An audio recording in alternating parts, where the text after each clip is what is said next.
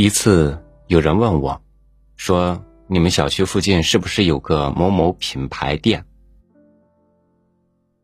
我仔细回想了一遍，也没有在记忆里找到这个地方。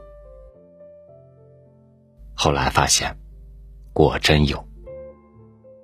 很多时候就是这样，我们明明无数次的遇见，却互相没有多少印象。与您分享蒋勋的文章《迟行》。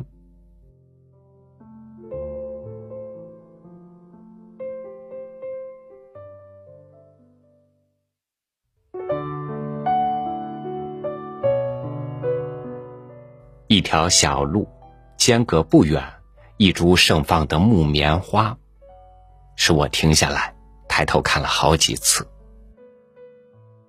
树干直挺耸立，树枝平平伸展开去，像手臂承载着一朵一朵赭黄橘红的花。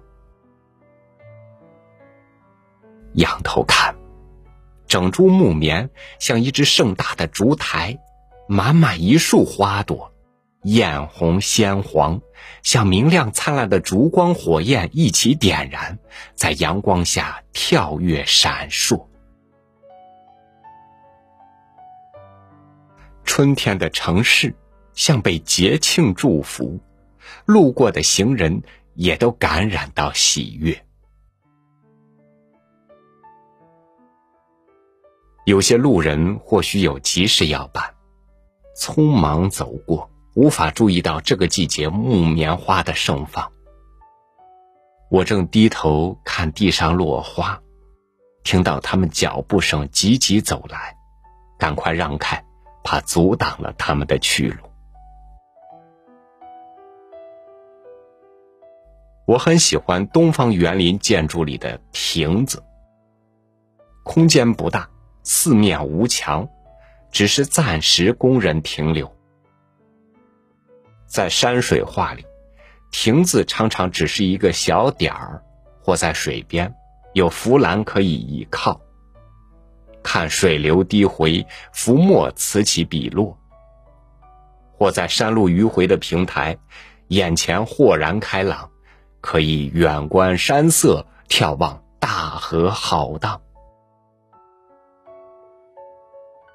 亭子，就是亭的暗示吗？行走盘桓在长长的路途上，我希望前进的速度更快吗？还是我要学习懂得如何停留，懂得在路旁的亭子稍作休息，四处浏览，而不只是匆匆赶路。如果人生是一条路，从生到死，我希望这条路是高速公路，一通到底，快快走完吗？或者，我更希望在这条路上，可以多一点迟延。多一点迂回，多一点过程，多一点停留。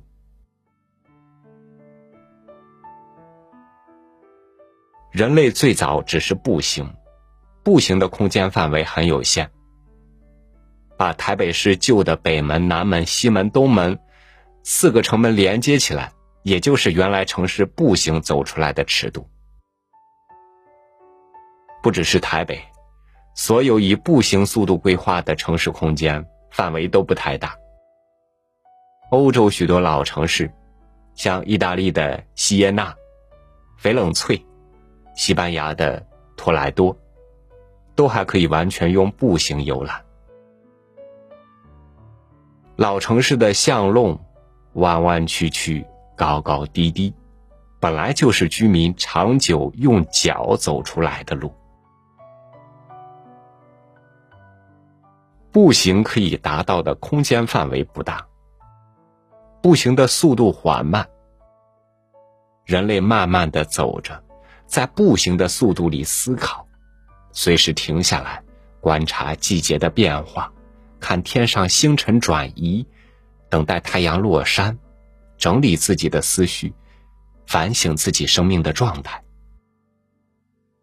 探索宇宙的现象。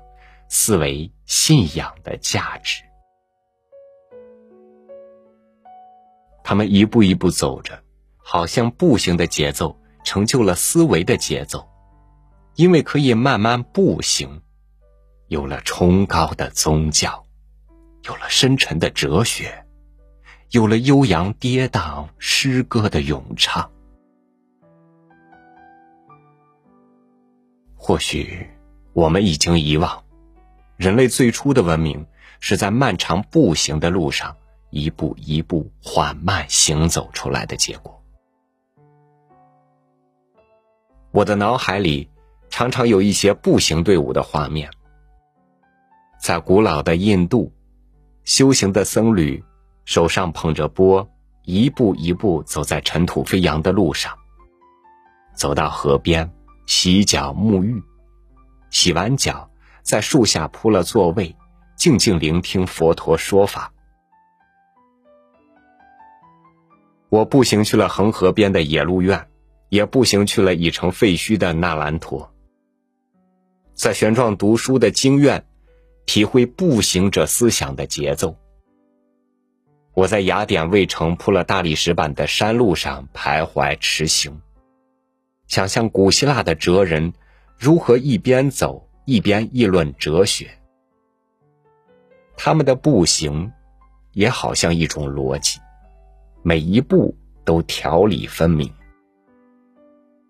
河马的吟咏畅叹流传在城市的街道上，他失明的双眼看不见路，手里的棍子一点一点。也都是步伐的节拍。我步行走去灞桥，黄霭漫漫，仿佛还听得到桥下的流水，桥边杨柳依依，送别的人与告别的人缓缓走来。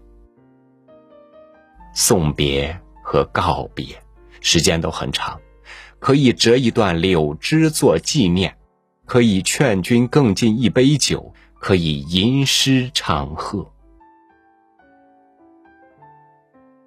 仿佛因为步行，也就多了许多心事。门前迟行记，依依生绿苔。李白说的是男子离去后地上的脚印，女子在门前凝视，脚印一步一步，一天一天长满了绿苔。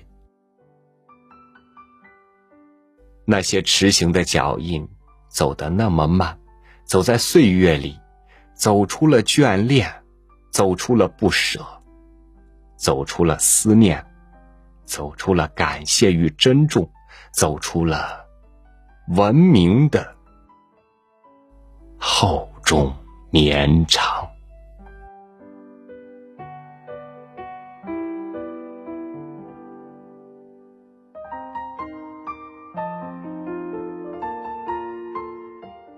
当你想要在很多事上快人一步，自然你要比他们牺牲更多用在其他地方的时间。当你想要比别人更早的到达下一站，也意味着你将牺牲对这一站的留恋。着急盛开的花，必然先将衰落。为何不去好好享受生命的花开呢？好，感谢您收听我的分享。欢迎您关注微信公众号“三六五读书”，收听更多主播音频。我是超宇，祝您晚安，明天见。